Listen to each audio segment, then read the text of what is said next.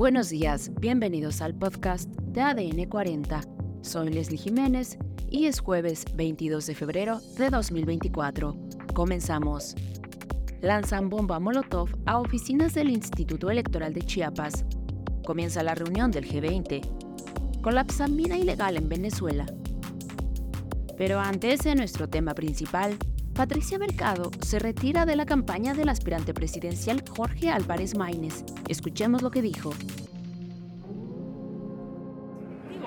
Cada, quien tiene, digamos, hay, pues, hay decisiones que, que, se tomaron en el sentido de eh, las, eh, pues, las propias candidaturas, digamos, otros estamos más conformes que otros, otros y otros no, creo que esas son cuestiones este, naturales, digamos, de cuando se toman esas decisiones, porque finalmente las tomamos en una instancia que es la Convención eh, Nacional Democrática, que es la que vota las candidaturas, y eso lo, lo, lo hicimos, ¿no? Lo hicimos formalmente y pues obviamente eh, los espacios, pues los espacios no necesariamente alcanzan para todas las personas y bueno, pues cada quien tiene su relación con estas decisiones.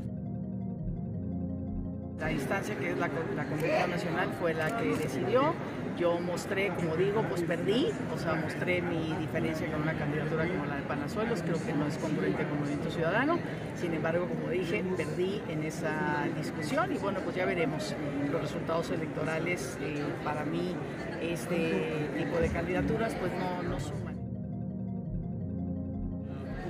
planteamiento fue que no puedo ser más bien vocera, digamos, las diferencias se pueden tener y las tenemos todos, pero no seré este, vocera de la campaña en ese sentido y es todo lo que puedo decir, yo les luego la comprensión, mi mensaje me parece que es claro.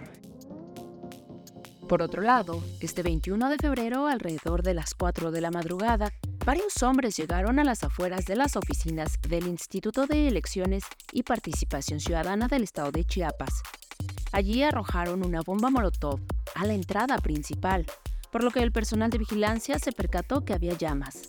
El hecho ya es investigado por las autoridades.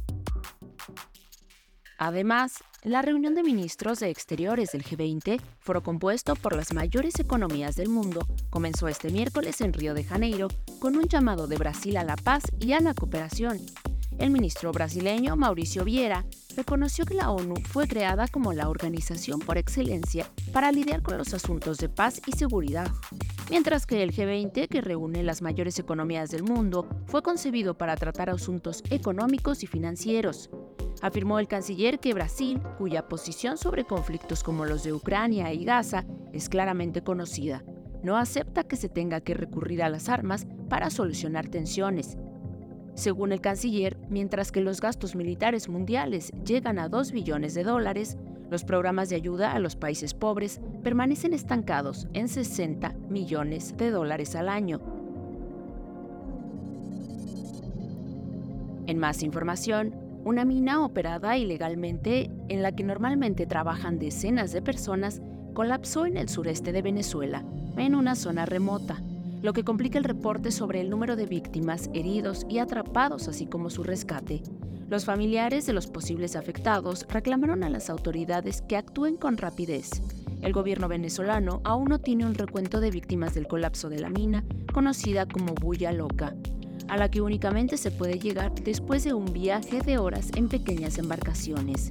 Los familiares de los mineros se congregaron en La Paragua, la comunidad más cercana a la mina, para pedir a las autoridades que envíen aeronaves para rescatar a los heridos y recuperar los cuerpos, ya que la ubicación remota de la mina ha retrasado la asistencia requerida.